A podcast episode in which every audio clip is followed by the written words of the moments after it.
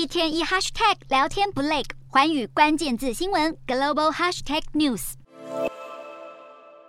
阿富汗女大学生穿着包覆全身的罩袍，在教室里写着考卷。在塔利班严苛的伊斯兰律法下，他们被迫与男同学隔离，教育权不断被剥夺。但更不幸的是，画面中的这一群女同学，恐怕会是阿富汗最后一批女大学生。阿富汗政府高等教育部当地时间二十日宣布，将暂停女性进入大学就读，并要求公私立大学尽快实施相关禁令，立刻停止招收女学生。消息传开后，华府白宫率先声明抨击。接着，联合国也特地为此召开会议。美欧国家代表随即谴责塔利班颁布的新禁令是剥夺阿富汗女性权利和自由的残酷举措。种种迹象表明，塔利班掌权一年多以来，不断限缩阿富汗女权。全国大部分初中与高中都已经禁止女学生就学。三个月前的大学入学考试也开始严禁女学生选择新闻学、兽医学、工程学、经济学和农业等科系。此外，女性也逐渐被逐出职场与公共生活领域。她们被禁止进入健身房和公共澡堂，甚至连母亲带孩子去公园或游乐场也不被允许了。塔利班集权统治，国内人权一步一步倒退中。